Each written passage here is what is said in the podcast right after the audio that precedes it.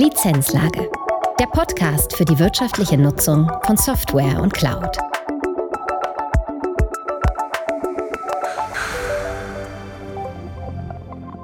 Herzlich willkommen zu einer neuen Folge der Lizenzlage. In dieser Folge spricht Holger Hoheisel, Geschäftsführer der CCP, mit Wolfgang Schlegelmilch, Sam Operational Professional bei der CCP. Heute geht es um Schriftarten. In Unternehmen ist das Lizenzieren von Schriftarten häufig nicht Bestandteil des Software Asset Managements. Schriftarten sind da und werden genutzt. Aber wie ist es mit der Lizenzierung?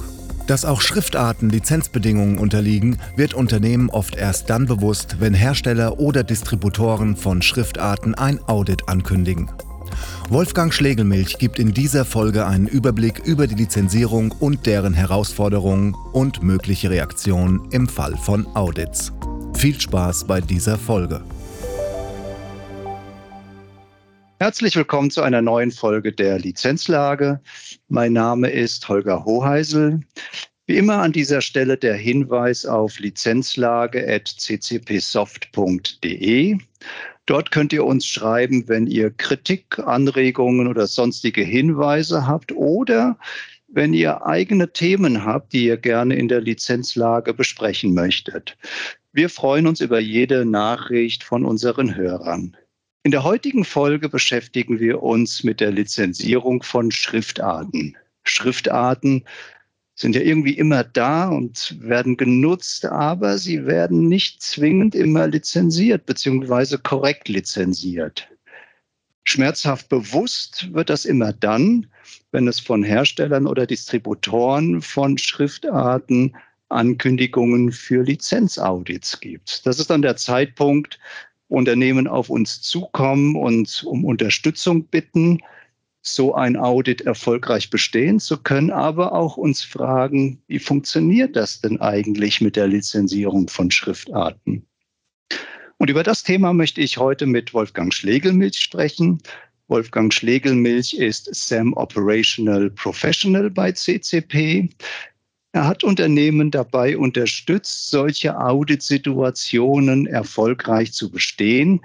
Und die, deswegen freut es mich sehr, dass du heute für die Lizenzlage zur Verfügung stehst. Herzlich willkommen, Wolfgang. Hi, Holger. Beginnen wir doch mal mit der Basisfrage, eigentlich fast die wichtigste Frage zu diesem Thema. Wann sind die Schriftarten denn überhaupt lizenzierungspflichtig? Ähm, Folgendes, also wenn ich wenn ich jetzt beispielsweise der, der Ersteller einer Schriftart wäre und würde sagen, ich überlege mir, wie ich mein Werk schützen wollte, dann ähm, habe ich ja verschiedenste Optionen. Ich kann sagen, okay, ich gucke mal, ich möchte diese Schriftart gut verbreitet sehen. Dann könnte ich sagen, ich gehe in Richtung Open Source. Wenn ich sagen möchte, ich möchte damit, das ist so toll und ich habe auch einen Designer noch äh, äh, mit rangezogen, ich möchte damit wirklich Geld verdienen, dann mache ich eine Euler. Wenn ich jetzt aber, wenn ich jetzt den, die Perspektive wechsle und sage, ich bin jetzt nicht mehr der Ersteller einer Schriftart, sondern ich bin jetzt der Kunde von der Schriftart und stehe dann vor dem Problem, wann ich denn jetzt eine Schriftart lizenzieren muss, kommt es natürlich immer drauf an. Bestimmte, bestimmte Schriftarten werden mit, mit, mit dem Betriebssystem oder beispielsweise mit Adobe Creative Cloud ausgeliefert. Das heißt, diese Schriftarten brauche ich nicht mal separat noch zu lizenzieren. Auf der anderen Seite habe ich auch sehr viele Open-Source-Schriftarten, beispielsweise von Google. Da denkt man auch im ersten Moment, man kann die nutzen, wie man Open Source heißt. Ich darf die nutzen, wie ich wollte. Dem ist aber dann nicht so. Da muss man dann auch nochmal in die Lizenzbedingungen gucken, ob man jetzt Schriftarten verändern darf. Dass man sagt, okay, ich will mir eine eigene Schriftart bauen, die angelehnt ist an eine Google-Schriftart. Dann muss man natürlich auch nochmal gucken, ob man, ob man das darf und unter welchen Bedingungen. Und das dritte ist ein spannendes Thema im Bereich Desktop-Lizenzen ähm, gibt es ja einen Passus, in dem dann so ganz grob drinsteht, dass man diese Schriftsoftware nicht anpassen oder modifizieren darf und so weiter. Was ist aber, wenn jetzt so eine Schriftdatei zum Dienstleister geht, durchläuft da mehrere Workflows und dieses Standardformat wird konvertiert in ein, anderes, in ein anderes Format? Da muss man wirklich genau die Lizenzbedingungen sich nochmal anzugucken, ob das jetzt unter Anpassen, Modifizieren dieser Schriftensoftware subsumiert werden kann oder, oder äh, ob man da hier gar, ob das in Ordnung ist. Das heißt, zusammengefasst gibt es Schriften, die habe ich über andere Pakete sowieso in der Nutzung und lizenziere die gemeinsam mit den anderen Paketen, das da äh, Adobe zum Beispiel genannt. Dann habe ich Schriften, die ich über Open Source lizenzieren kann. Ich habe dann aber noch Schriften, die ich separat als Schriften kaufen kann. Plus dann noch, es verändert sich die Lizenzierung, wenn ich irgendwelche Schriften bearbeite und in andere Themen einbinde. Habe ich das so richtig zusammengefasst? Genau, genau. genau. Und wie werden denn dann diese Schriften lizenziert? Ähm, also es gibt ja einige, einige Hersteller, aber mal so ganz grob kann man sagen, dass es für jeden Anwendungsbereich eine eigene Lizenz dann gibt. Beim Monotype, wenn wir die mal stellvertretend auch für die anderen Hersteller rannehmen können, gibt es beispielsweise eine Desktop-Lizenzierung. Das kennt man von einer normalen User oder von einer Device-Lizenz, dass man sagt, ich darf die Lizenz auf einer Workstation installieren, darf dann Dokumente dann damit erstellen, können dann in den Druck gehen oder was auch immer, oder ich kann es für den User dann, für den User dann lizenzieren. Oder was auch geht, ich kann dann sagen, ich kann das auch auf einem Server installieren, diese Schriftart. Es dürfen aber dann nur die Geräte oder die User drauf zugreifen, die eh schon eine User oder eine Device-Lizenz haben. Das ist also völlig ähnlich oder identisch zum normalen, in Anführungszeichen, Softwarebereich. Ähm, was es dann als nächstes gibt, sind die, sind die Webschriftarten. Da gibt es ähm, gibt's ein paar, gibt es gibt's etliche Bedingungen. Ich würde jetzt einfach mal nur so die, die, die, die wichtigsten Bedingungen dann äh, nennen. Das eine wäre zum Beispiel, dass ich, mich, dass ich die nur auf, auf Webseiten nutzen darf, die ich selbst besitze, also in meinem eigenen Rechenzentrum, oder die ich beispielsweise kontrolliere. Dass ich beispielsweise bei einem Dienstleister eigens äh, zur Verfügung gestellte Server habe, die nur mir, wo ich nur ich drauf als Kunde drauf Zugriff habe und sonst keiner. Das ist ganz wichtig. Und das Zweite, was hier wichtig ist, es werden hier die monatlichen Seitenaufrufe der, der Seite gezählt. Und äh, dazu muss ich natürlich äh, irgendeinen Mechanismus finden, wie ich diese, diese Zugriffe dann äh, zählen kann. Die Lizenzbedingungen früher haben einen Tracking-Code, so ein kleines JavaScript ist es, äh, vorgesehen, dass man das einbauen sollte. Die wenigsten Kunden haben das gemacht und stehen jetzt im Auditfall ähm, vor der, vor der, müssen sich erstmal mit dieser Thematik auseinandersetzen. Bei den neueren Schriftarten ist es so, dass dieser Tracking-Code ähm, automatisch schon in diese Schriftart integriert ist. Das heißt, da muss ich gar nicht mehr selbst Hand anlegen. Mit den ganzen Folgen, mit Datenschutz und so weiter dann noch.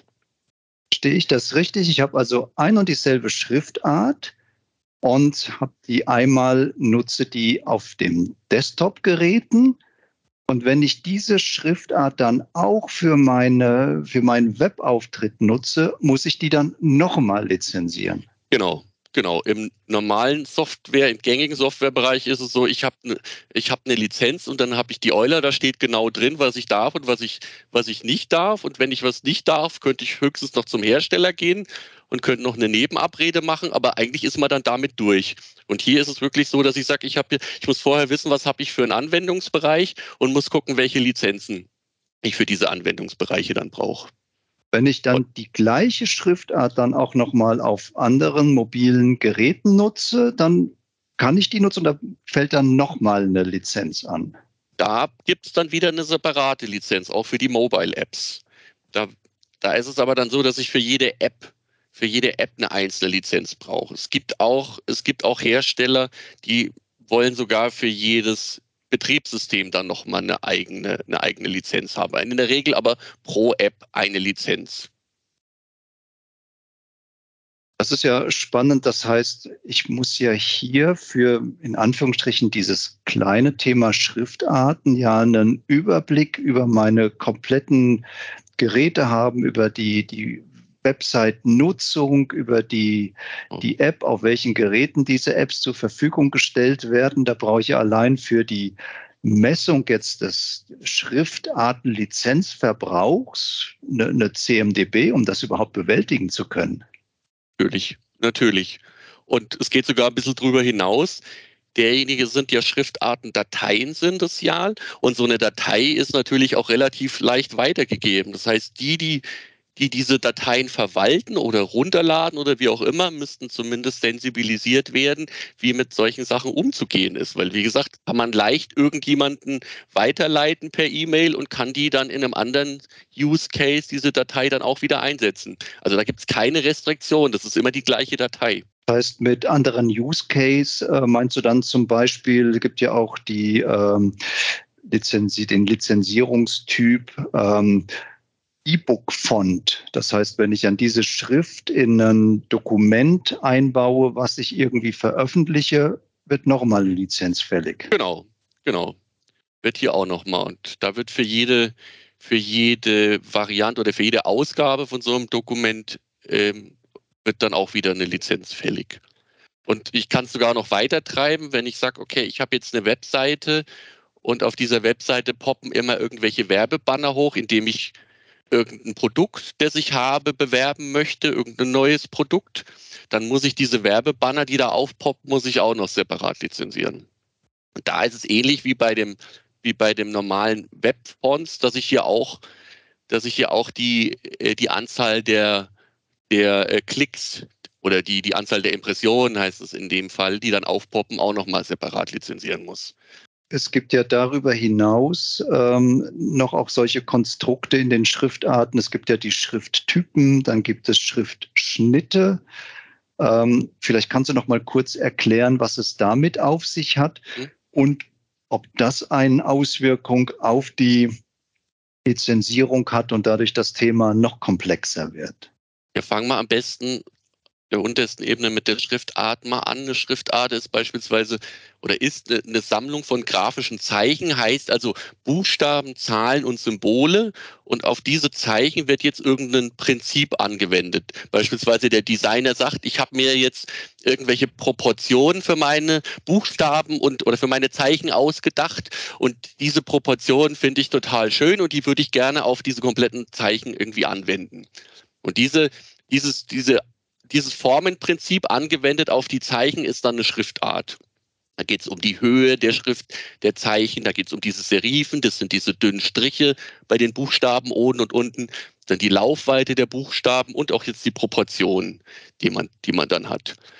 Und dann, dann, dann habe ich quasi eine Schriftart und sage, okay, ich möchte aber jetzt hier eine Variation haben. Ich möchte jetzt die Buchstaben dick haben oder ich möchte die kursiv haben. Und dann bin ich beim Schriftschnitt, nennt sich das Ganze. Das ist dieselbe Schriftart, nur ein bisschen abgewandelt. Und äh, wenn ich die jetzt zusammenfasse, diese Schriftschnitte, die es von einer Schriftart geht, bin ich jetzt bei der, bei der Schriftfamilie, bin ich bei der Schriftfamilie dann. Ist jetzt so die Zusammenfassung. Ähm, muss ich denn, wenn ich jetzt ähm, einen zusätzlichen Schriftschnitt nutze, zum Beispiel Fett oder sowas, das nochmal zusätzlich lizenzieren oder bezieht sich die Lizenzierung immer auf die komplette Familie? In der Regel ist es immer die, in der Regel ist es immer die Familie, die ich da zu lizenzieren habe. Und habe dann für jeden kriegt, und kriegt dann für jeden Schriftschnitt dann eine Datei zur Verfügung gestellt. Und ähm, warum jedes Mal dann eine eigene Datei? Man könnte doch sagen, das ist eine Schriftart mit bestimmten Varianten.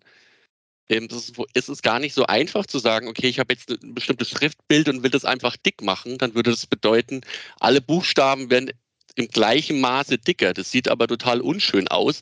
Das heißt, da muss noch ein bisschen mehr gemacht werden, als einfach nur alle Buchstaben ein bisschen dicker oder ein bisschen in der, in der Länge dann entlang gezogen und so weiter.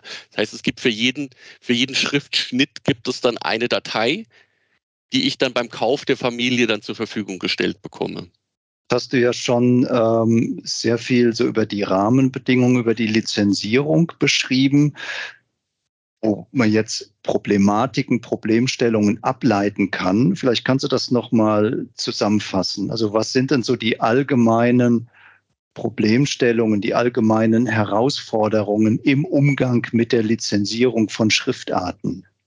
Erste Problem, das kennt man auch aus dem gängigen Softwarebereich, ist dieses unter dem Schlagwort Free for Private Use. Irgend, irgendjemand aus der Marketingabteilung findet im Internet eine Schriftart und findet die gut für irgendein Projekt, die man, das, man, das man verfolgt und äh, kommt damit an und sagt, hier, die ist kostenlos, die können wir, die können wir kostenlos einsetzen. Im kommerziellen Umfeld kann es aber wieder sein, dass so eine Schriftart dann wieder kostenpflichtig wird. Das ist ein so ein Stolperstein.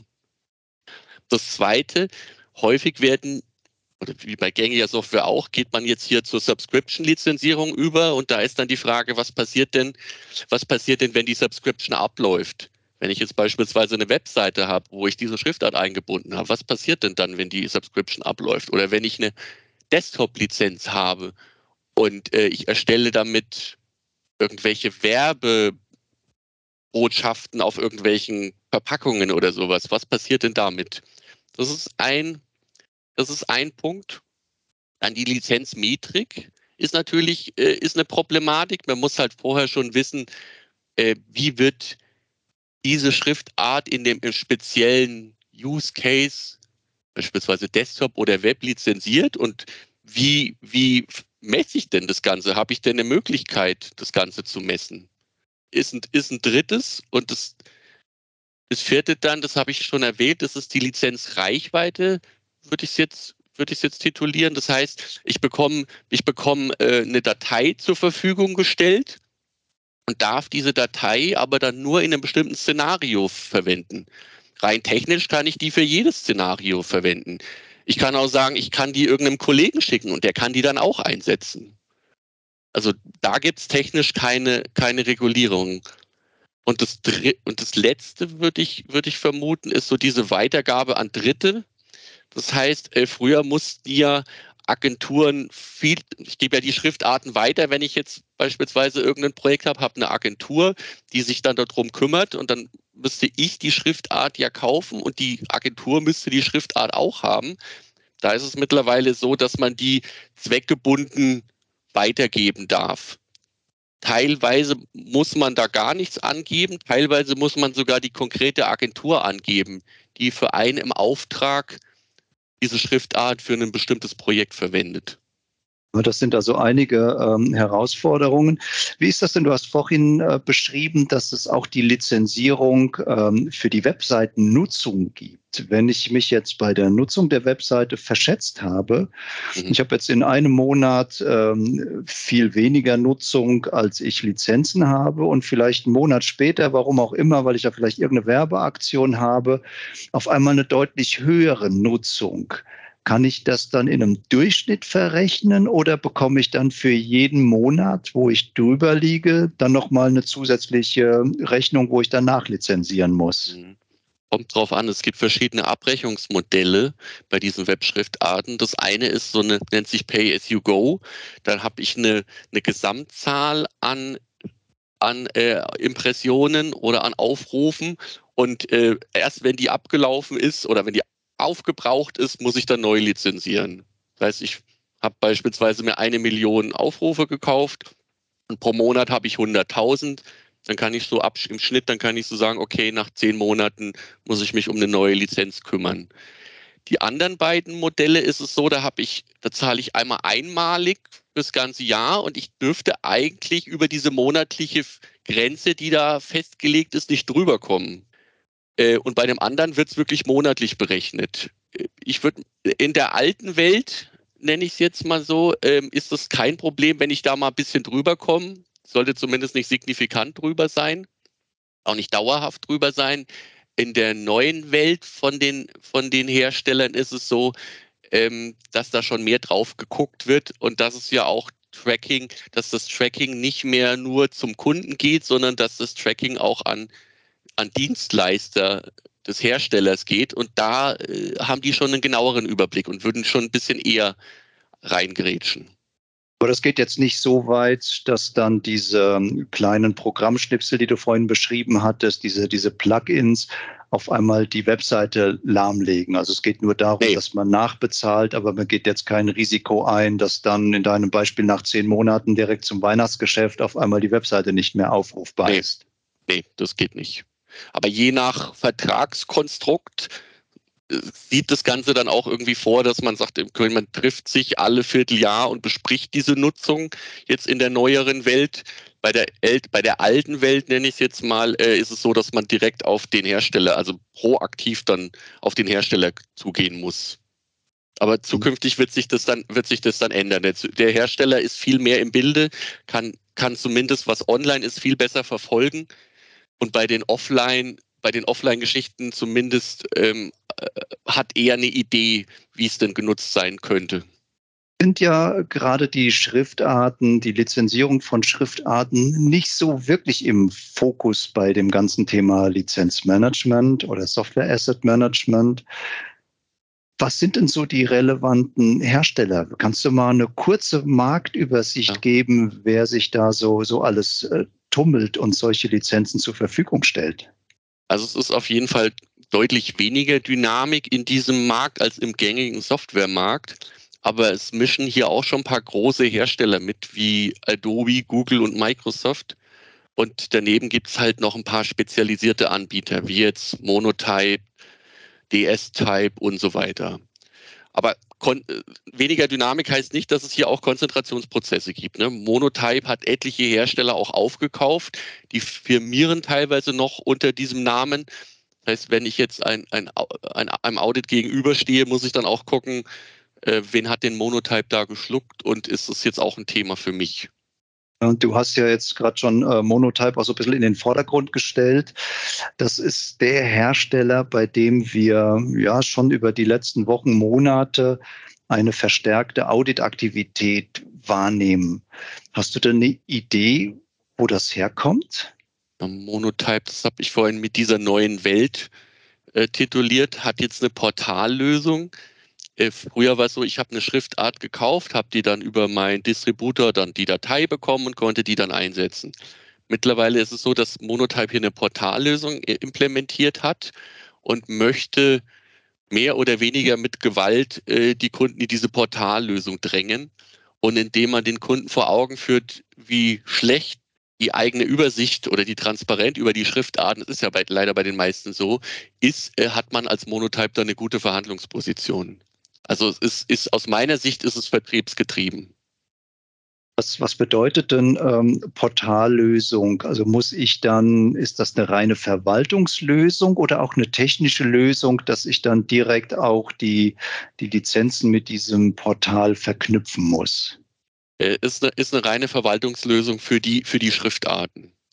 Wie Monotype dann errechnet, wie dann die Nutzung ist, ähm, ist, ist mir jetzt nicht transparent, aber es sind alle Schriftarten, die Monotype direkt oder auch von anderen Herstellern anbietet, stehen da zum Download zur, stehen da zum Download zur Verfügung. Und Monotype sieht dann natürlich, wer hat eine Schriftart runtergeladen und und äh, kann da schon und für welchen Use Case teilweise dann auch und kann daher dann schon Hochrechnungen anstellen. Auf, auf welche Daten hat denn Monotype Zugriff und wie werden diese Daten denn ermittelt? Ja, Monotype ähm, hat hat äh, ich, ich gehe jetzt mal nach der ich gehe jetzt mal nach der nach der neuen Welt mit diesem mit diesem Portal. Dann sehe ich zumindest sieht Monotype zumindest welche Schriftarten runtergeladen wurden. Im Desktop-Bereich auf jeden Fall. Die Verteilung dann nicht. Das heißt ich lade eine Schriftart runter verteile die auf mehreren Geräten in meinem Unternehmen auf mehreren Desktops. Dann sieht Monotype nur äh, die wurde runtergeladen von Mitarbeiter XY wie die dann verteilt wurde, sieht Monotype nicht. Bei den Webfonts, das habe ich schon anklingen lassen, ist es so, dass jetzt ein Tracking-Skript, also ein JavaScript eingearbeitet ist und äh, dass die Nutzung dann wirklich an, dies, an den Service-Provider geht. Da wird die auch anonymisiert. Aber früher hatten die, hatten die Hochrechnungen gemacht. Mittlerweile sehen die wirklich, wie viele Aufrufe dann da ist und kommen dann äh, zeitnah dann auf den Kunden zu. Bei den Mobile Apps ist es so, in manchen App Stores kann man sich das sogar rauslesen. Bei Android, bei Android, bei iOS gibt es das nicht. Da gibt es aber auch Dienste, in denen man dann den Downloads schätzen kann. Also Monotype sieht, da ist ein Mitarbeiter, der hat für eine App eine Schriftart runtergeladen. Diese Schriftart kann man, kann Monotype dann auch erkennen durch Mustererkennung, das, das die machen für die Webseiten und für die Apps. Und auf Basis dessen können sie dann eine Hochrechnung machen oder, oder nutzen so einen Schätzdienst, wie oft diese App dann äh, genutzt wurde oder runtergeladen wurde. Und bei den Web-Ads, also bei diesen aufpoppenden Werbebannern, ist es so, dass es ähnlich wie bei den Webseiten ist, nur dass ich so ein Tracking, dass ich auch so einen Tracking-Code habe. Also das heißt, da kriegt dieser Third-Party-Provider kriegt auch die Information, wie viele Pop-ups da ähm, sich geöffnet haben. sind ja viele dieser Zugriffe, sei es jetzt dieses äh, Plugin für die Webseiten oder auch die Downloads in äh, App Stores, Informationen, die nur dem Hersteller zugänglich sind. Haben denn Unternehmen überhaupt eine Chance, selbst zu ermitteln, wie viel Schriftarten, Lizenzen sie denn verbrauchen? Ja, haben, haben sie, aber das ist mit teilweise mit hohem, mit hohem Aufwand dann verbunden. Wenn ich jetzt beispielsweise im Desktop-Bereich bin, vorhin gesagt habe, das sind ja Schriftarten, Dateien. Nach diesen Dateien kann ich natürlich auch suchen, wenn ich ein Softwareverteilungs- oder Software-Scanning-System habe. Wenn ich diese Schriftarten doppelklicke, werden die installiert und werden dann auch in der Registry eingetragen. Das heißt, danach kann ich dann auch mir das angucken. Und ähm, dann kann ich den Scanner so einstellen, dass ich sage, zeig mir bitte mal alle Rechner und was, welche Schriftarten auf diesen Rechnern dann tatsächlich drauf ist. Dann habe ich aber erstmal einen Überblick über alle Schriftarten. Dann müsste ich natürlich, wenn ich gucken will, was muss ich denn separat lizenzieren, muss ich natürlich erstmal das abziehen, was ich eh schon über andere Hersteller, beispielsweise über das Betriebssystem kommen hier Schriftarten mit, wie ich vorhin gesagt habe, über die Adobe Creative Cloud kommen Schriftarten mit. Die müsste ich dann natürlich abziehen und hätte dann eine Menge an Schriftarten, die potenziell zu lizenzieren ist auf dem Desktop. Bei den Webfonts und äh, bei den digitalen Apps ähm, geht Monotype so vor, dass sie Mustererkennung machen. Ähm, kann, könnte man selber auch machen, wenn man da entsprechendes Know-how im Unternehmen hat. Es gibt aber auch Entwicklerwerkzeuge, solche, solche Add-ons für den Browser. Und wenn ich die ausführe, sehe ich dann auch, was auf der Webseite, welche Schriftarten da installiert wurden. Sehe ich noch nicht die Menge. Ich sehe aber erstmal, welche Schriftart ist es da für die Mengen der Zugriffe brauche ich, würde ich dann trotzdem wieder entweder Google Analytics oder irgendeinen anderen Tracking-Mechanismus, den es vielleicht im Unternehmen schon gibt, dann drauf anwenden. Bei den Mobile-Apps, ähm, da müssen sich diese Schriftarten auch in bestimmten Verzeichnissen registrieren und da kann man auch nur die Projektleiter befragen oder man lässt sich so einen Export von diesen Verzeichnissen in diesen Entwicklerwerkzeugen, die es da gibt, geben und hat da schon mal einen Überblick. Das heißt, ich bewege mich hier in einer komplett anderen Welt als jetzt bei den Standardapplikationen, die üblicherweise im Lizenzmanagement oder Software Asset Management genutzt werden können. Das sind ja komplett andere Werkzeuge. Genau. Im Desktop-Bereich, wie gesagt, wenn ich Software-Scanning mache, kann ich, kann ich dieses Tool nutzen und kann noch Schriftarten auch erkennen lassen. Das geht. Also da bin ich noch in einem bekannten Terrain. Bei den anderen Dingen bin ich schon wirklich komplett außerhalb des Standards oder des bekannten Standards, bei den meisten ja. Ähm, das erklärt vielleicht auch, warum Unternehmen in der Regel oder häufiger nicht so gut aufgestellt sind bei dem Thema Schriftartenlizenzierung. Jetzt ist es so, wie es, wie es ist und es kommt nun so eine Audit-Anfrage zum Beispiel von Monotype. Wie kann ich mich denn dagegen wehren? Das Allereinfachste, wenn Geld keine Rolle spielt, kann ich sagen, ich finde diese Portallösung ganz schick. Die hat ja auch ihren Schick und ähm, muss dann vielleicht noch was nachlizenzieren und akzeptiere diese Portallösung. Dann ist Monotype da sehr kulant und äh, das geht relativ, geht relativ einfach. Wenn man sagt, okay, die Zahlen, die Monotype hier äh, mir zur Verfügung gestellt hat, was ich nachlizenzieren soll, da ist ja vieles geschätzt und hochgerechnet manches, ähm, manche Ergebnisse sind auch zweifelhaft, denen traue ich irgendwie nicht. Da würde ich dann schon nochmal gegebenenfalls in die Diskussion gehen. Auch äh, was jetzt, was jetzt bestimmte Geschäftseinheiten angeht, sind die denn alle erfasst oder bestimmte Webseiten, die gar nicht zum Konzern dazugehören, die aber einen gleichen oder ähnlichen Namen haben? Also über die Inhalte lässt sich da noch einiges diskutieren. Wie es jetzt generell aussieht, kommt es natürlich auf den Vertrag an. Da müsste man dann mit einem Juristen sprechen. Jetzt hört sich auch das sehr vage an mit einem gewaltigen Graubereich. Du hast von Diskussionen gesprochen, heißt ja nichts anderes als in, in der Regel wird ja immer ein, ein, Teil dann verhandelt.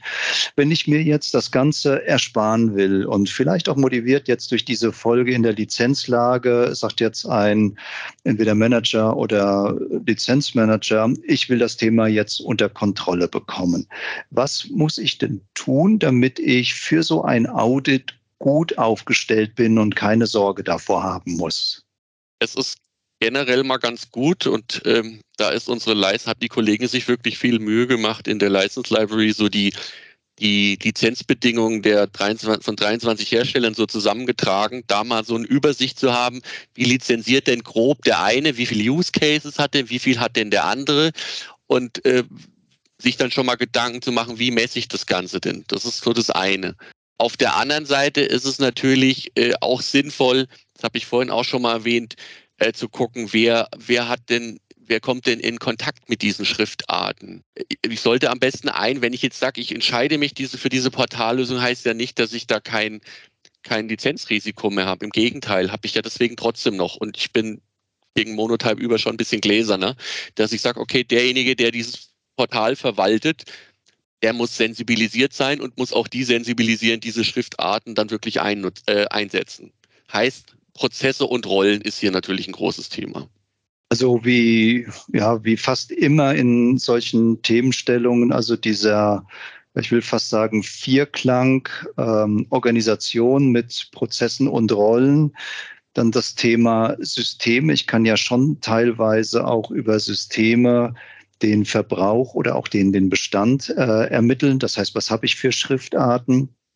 Ich brauche das Thema Daten, damit ich das ja erkennen kann und vermutlich auch hier ganz viel Awareness, Ausbildung, weil du hast ja Szenarien gebracht, wo aus Versehen diese Schriftarten äh, verbreitet wurden, wo im Zweifel Mitarbeiter mit bestem Wissen und Gewissen so eine Schriftart verbreiten, weil sie die irgendwie cool finden und dann aber gar nicht merken, dass sie in diesem kommerziellen Umfang, äh, Umfeld lizenzpflichtig sind.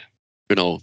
Und ähm, wenn ich mir jetzt ein, wenn ich mir jetzt einen multinationalen Konzern vorstelle, der etliche Endprodukte für Konsumenten hat, der etliche Webseiten hat und äh, da erst im Audit wirklich anzufangen, zu gucken, was haben wir denn überhaupt für Webseiten in den Landesgesellschaften, wer ist denn für diese Server dort verantwortlich, da ist keine Zeit mehr dafür. Du hast so in einem Nebensatz ähm, die License Library erwähnt, die Informationen zu äh, Schriftarten hat. Ähm, vielleicht hier noch der Hinweis, die License Library findet man unter licenselibrary.de. Und in der Folge 38 der Lizenzlage gibt es eine ganze Podcast-Folge zur License Library. Wenn ich mich darin aber recht entsinne, wurde ganz viel über die License Library dort erzählt, aber das Thema Schriftarten wurde, wenn überhaupt, nur am Rande äh, erwähnt. Vielleicht kannst du noch mal beschreiben oder etwas detaillierter beschreiben, welche Informationen zum Thema Schriftarten kann ich denn in der License Library äh, detaillierter finden und wie kann ich die nutzen, um besser zu werden in dem Thema Lizenzierung von Schriftarten? Genau, ich habe es ja schon anklingen lassen. Also ich habe erstmal die 23, 23 sehr wichtige Hersteller mit den wichtigsten Bedingungen und die wichtigsten Bedingungen heißt sind erstmal aufgeteilt in so allgemeine Lizenzinformationen, beispielsweise diese Use Cases, welche Use Cases gibt es denn bei dem jeweiligen Hersteller, was muss ich denn bei den Use Cases so grob beachten, welche Einschränkungen habe ich denn da, äh, wenn ich dann sage, okay, ich habe jetzt einen speziellen Use Case, der ist jetzt hier nicht drin, haben wir die Dokumente, die Eulers dann wirklich noch abgelegt, dass ich da noch mal reingucken kann, ob da noch was ist. Und äh, es gibt ja alle möglichen speziellen Szenarien und dann kann man sagen, die sind da auch nicht, sind da wirklich auch nicht drin. Dann haben wir dann noch so FAQs gesammelt, wo man sagt, okay, die Sachen, die immer wieder nachgefragt werden, die immer wieder ein Problem sind, die vielleicht nicht, vielleicht nur kurz erwähnt werden in den Eulern oder nur so am Rande, die sind da nochmal äh, dargestellt. Also ein schönes Kompendium. Jetzt bist du ja ein sehr ähm, erfahrener Lizenzmanager, hast auch äh, viel Erfahrung in dem Bereich äh, Schriftarten, Schriftartenaudit, Schriftartenlizenzierung. Vielleicht zum Abschluss dieser Folge. Hast du für unsere Kunden einen ganz wertvollen Tipp, wo du sagst, hier, das ist jetzt noch mal was, das solltet ihr wissen, das solltet ihr beachten, um sich besser aufzustellen bei dem Thema Schriftartenlizenzierung? Ja, ich habe ja vorhin die Use Cases erwähnt, die es da gibt. Und, und bei, bei, bei, bei einigen Use Cases äh, diese Offline-Use-Cases ist der Hersteller noch nicht im Boot. Ich würde mich, wenn ich das Thema angehe, erstmal um die, um die Use Cases kümmern wurde, wo man nach außen sichtbar ist. Das heißt, die Webfonts und die Mobile Apps, wenn ich das Thema angehe. Ich glaube, da ist auch der, der größte Schmerz da und da können auch am, am ehesten größere Beträge dann zusammenkommen. Also wenn, wenn, es ist zwar ein bisschen ungewohnt, am liebsten würde man wahrscheinlich mit der Desktop-Lizenzierung beginnen, aber in dem Fall, auch wenn Monotype auf einen zukommt, die kommen natürlich erstmal mit den Sachen, die sie am ehesten ermitteln und hochrechnen können, die sagen, hier, ihr habt diese Webseiten haben wir gefunden und äh, diese Zugriffe auf diese Webseiten habt ihr. Lasst uns doch mal bitte reden. Deswegen, wenn, würde ich mich erstmal auf diese Sachen konzentrieren. Dann ich mal herzlichen Dank für die wertvollen Informationen. Hat Gerne. viel Spaß gemacht, mit dir über das Thema zu sprechen. Und unseren Hörern wünschen wir viel Erfolg bei der Bewältigung der Schriftartenlizenzierung. Und wir freuen uns, wenn ihr auch wieder bei der nächsten Folge dabei seid. Herzlichen Dank und auf Wiederhören. Tschüss. Tschüss. Lizenzlage. Der Podcast für die wirtschaftliche Nutzung von Software und Cloud.